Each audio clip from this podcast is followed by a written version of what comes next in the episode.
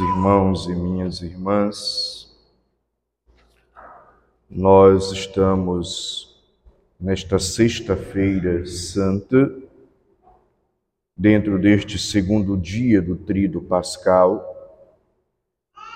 e este é o único dia no ano em que não é celebrada a Santa Missa. Por quê? Porque nós fazemos a celebração da paixão do Senhor e nessa celebração da paixão nós atualizamos o momento da morte de Cristo na cruz por amor a cada um de nós.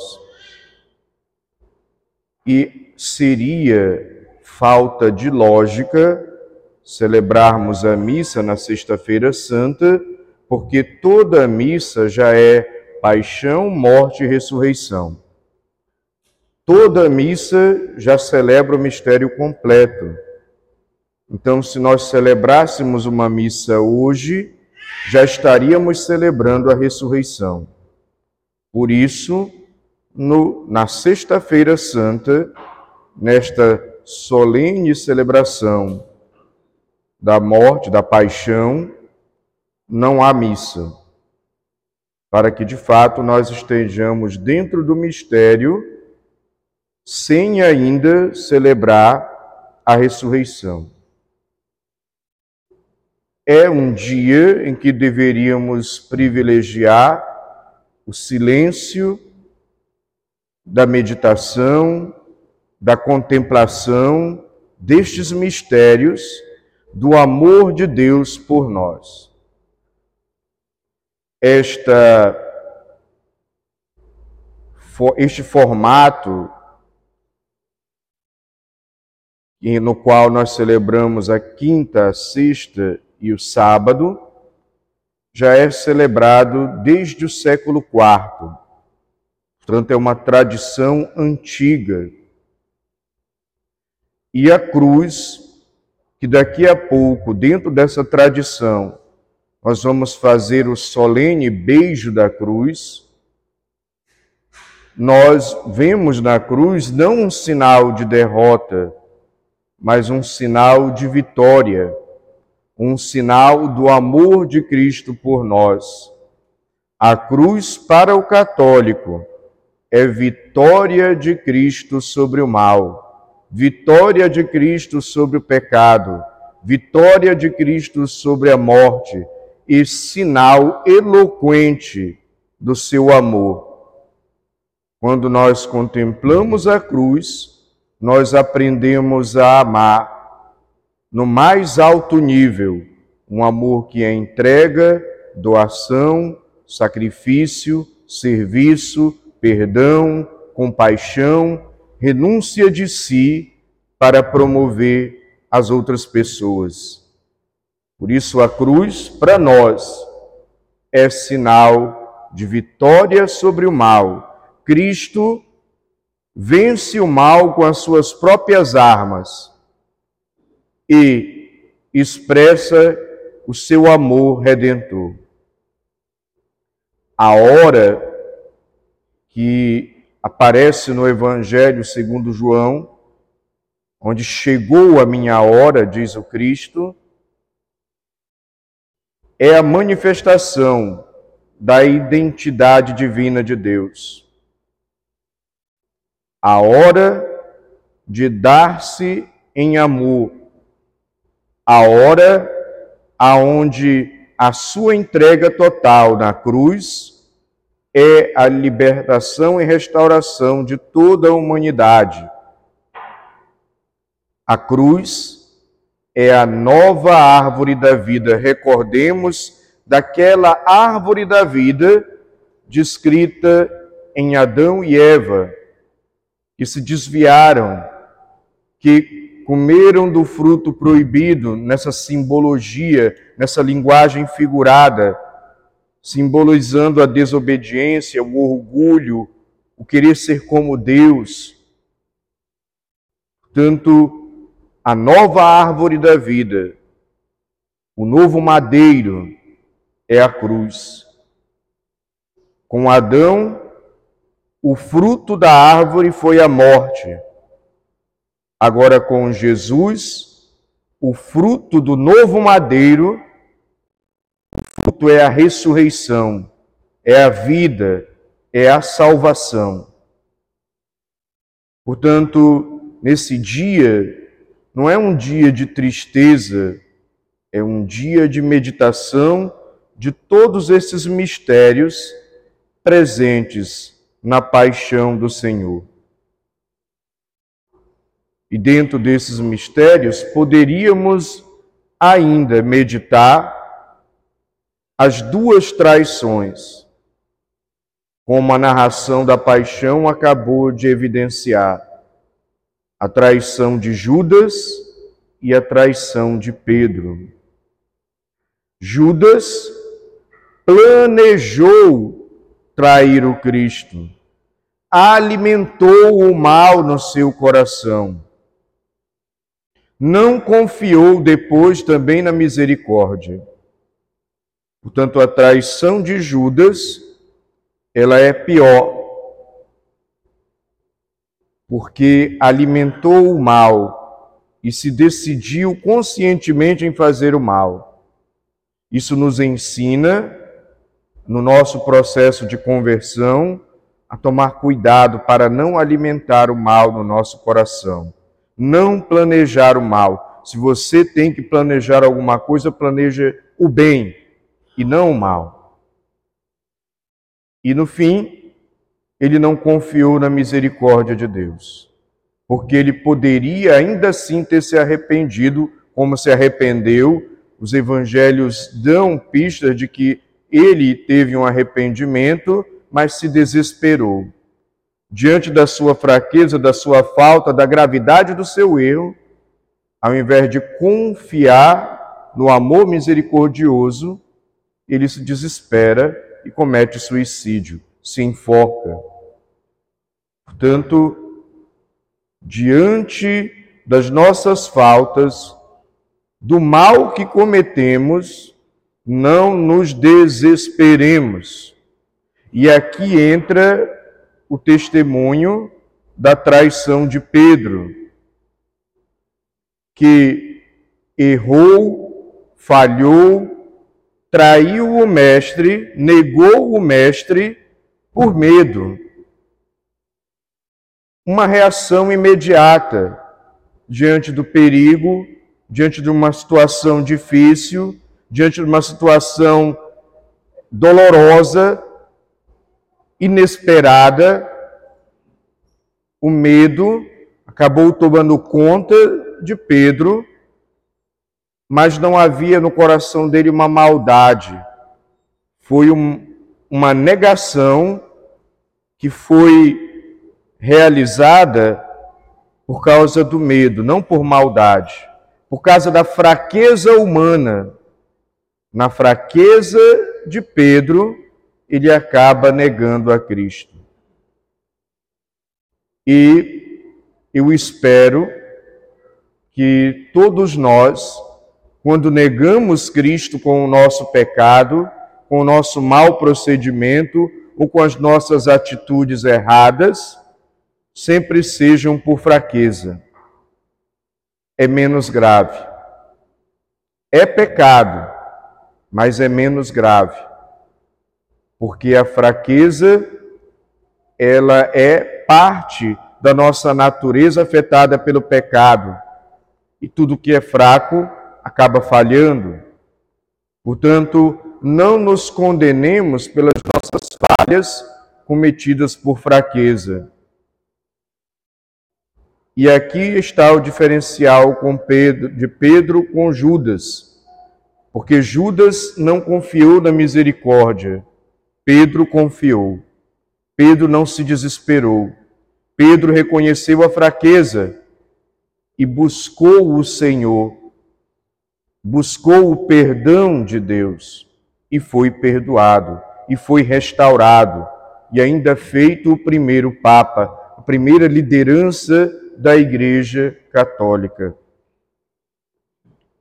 Estamos nesta sexta-feira somos chamados a meditar a injustiça A injustiça é tirar o direito do outro, ou então apoderar-se daquilo que é da outra pessoa. Portanto, somos chamados diante da injustiça cometida com Cristo, da violência cometida com Cristo, da dor que Cristo sofreu, consequência dessa injustiça e dessa violência, da tortura que ele sofreu por causa de um julgamento injusto, somos chamados, em primeiro lugar, a perceber o quanto somos amados, porque nosso Senhor Jesus Cristo se submeteu por amor a nós a sofrer uma injustiça. Mas, ao mesmo tempo, somos chamados a, conscientes desse amor e tocados por esse amor, tocados pela verdade de Deus, a sermos promotores da justiça no nosso meio.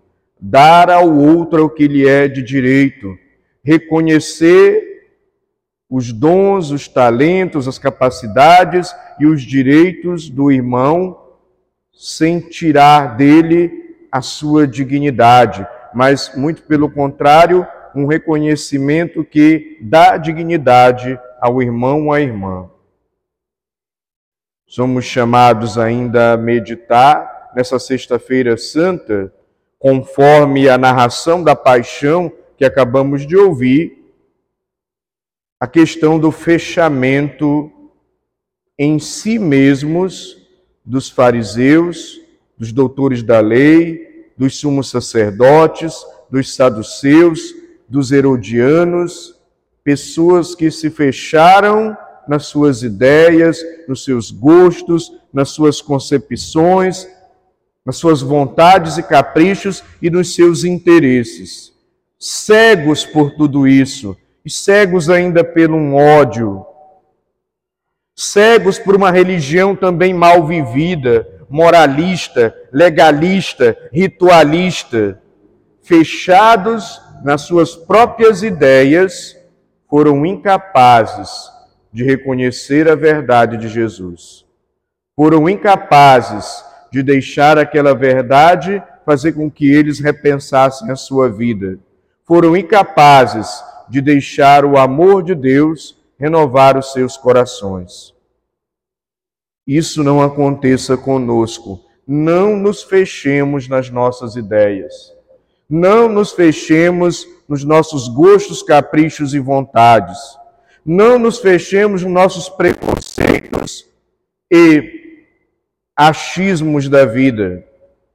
Porque pode acontecer que, absolutizando o que eu penso, o que eu gosto, o que eu quero, minhas vontades e caprichos, eu me feche para a verdade de Deus e me feche assim também para os irmãos.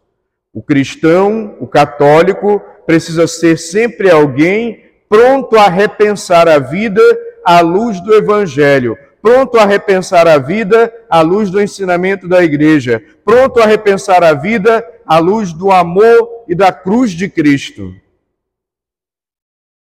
senão, senão do contrário, nós nos tornamos teimosos em nossas ideias, no nosso subjetivismo, que é colocarmos o nosso eu e o nosso gosto no centro de tudo.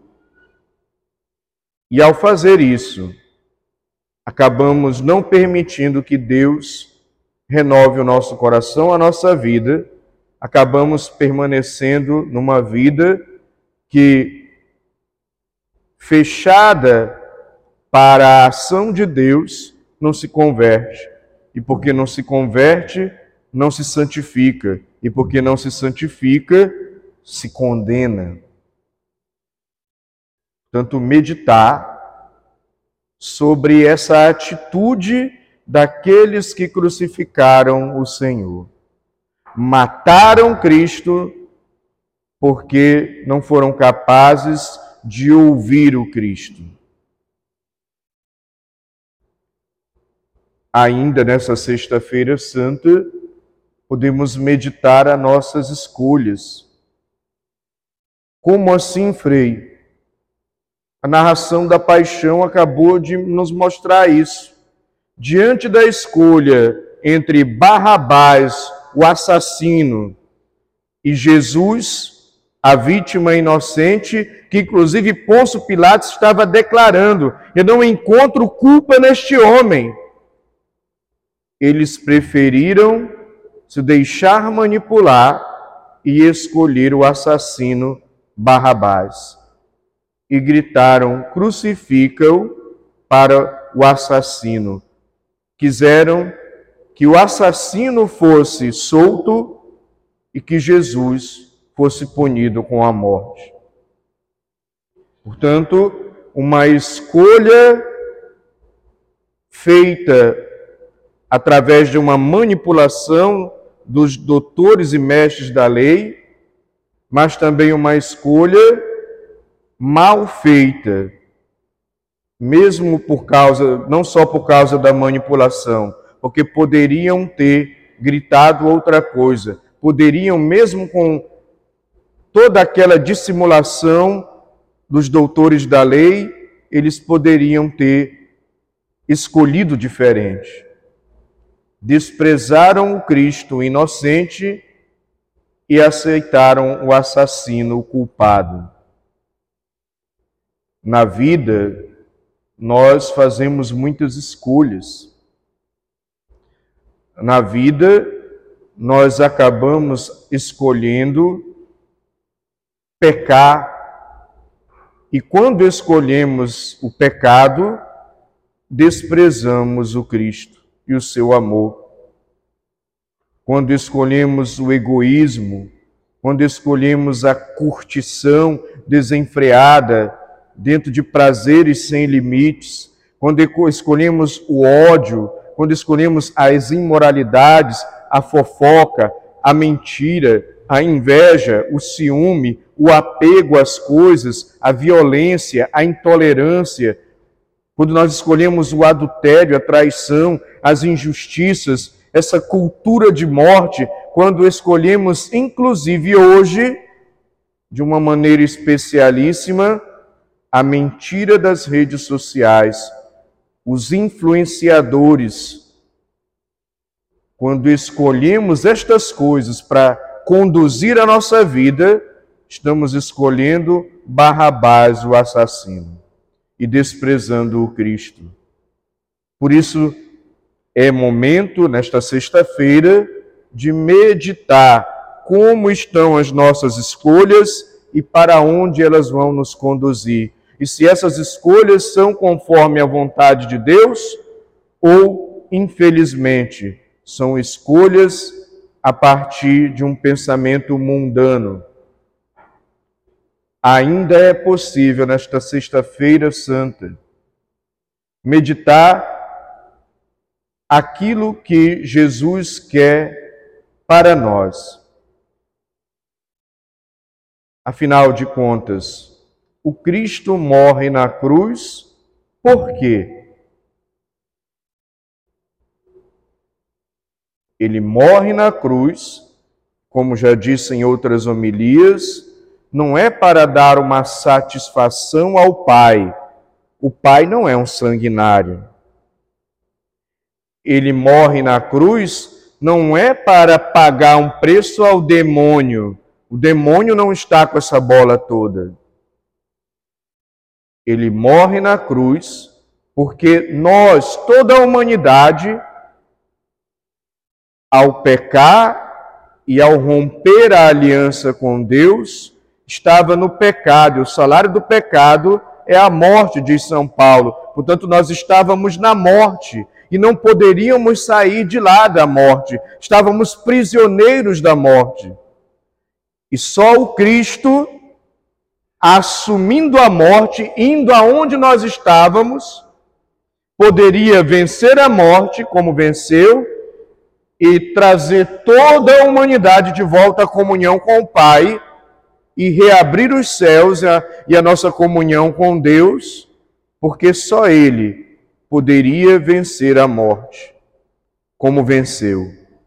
Ele morre na cruz para assumir o nosso lugar, para vencer a morte onde nós estávamos e nos resgatar da morte e nos trazer de volta à possibilidade de participarmos da vida eterna com o Pai, com Ele, o Filho e com o Espírito Santo.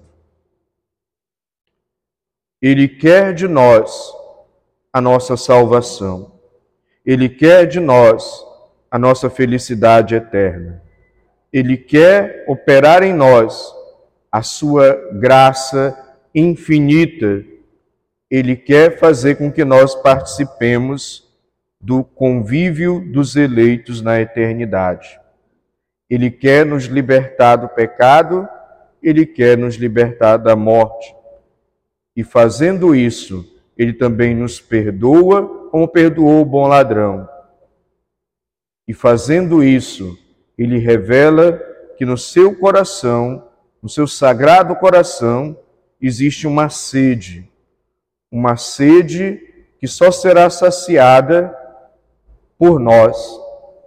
Não porque ele seja carente de cada um de nós, mas Deus tem sede do meu coração. Deus tem sede da minha vida. Deus tem sede da pessoa que eu sou, voltada para Ele, porque Ele quer o meu bem porque Ele quer a minha felicidade, a minha plena realização. Nós não precisamos de gurus, nós não precisamos de seitas e superstições, nós não precisamos de influenciadores da, das redes sociais. Nós também temos sede, e a nossa sede será saciada em Cristo Jesus, aquele cujo lado aberto jorrou sangue e água para nos nutrir, principalmente através dos sacramentos da igreja.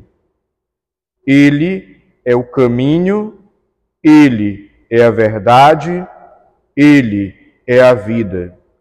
Ele é o sentido da nossa vida, a razão do nosso viver, a grande meta a ser alcançada. Portanto, que nesta Sexta-feira Santa, possamos meditar este mistério da paixão do Senhor, colocando ele no centro das nossas vidas e fazendo dele a grande meta para alcançarmos a felicidade eterna, que já começa aqui com a vida que nós levamos, com as escolhas que nós fazemos, com o nosso processo de conversão. Louvado seja nosso Senhor Jesus Cristo.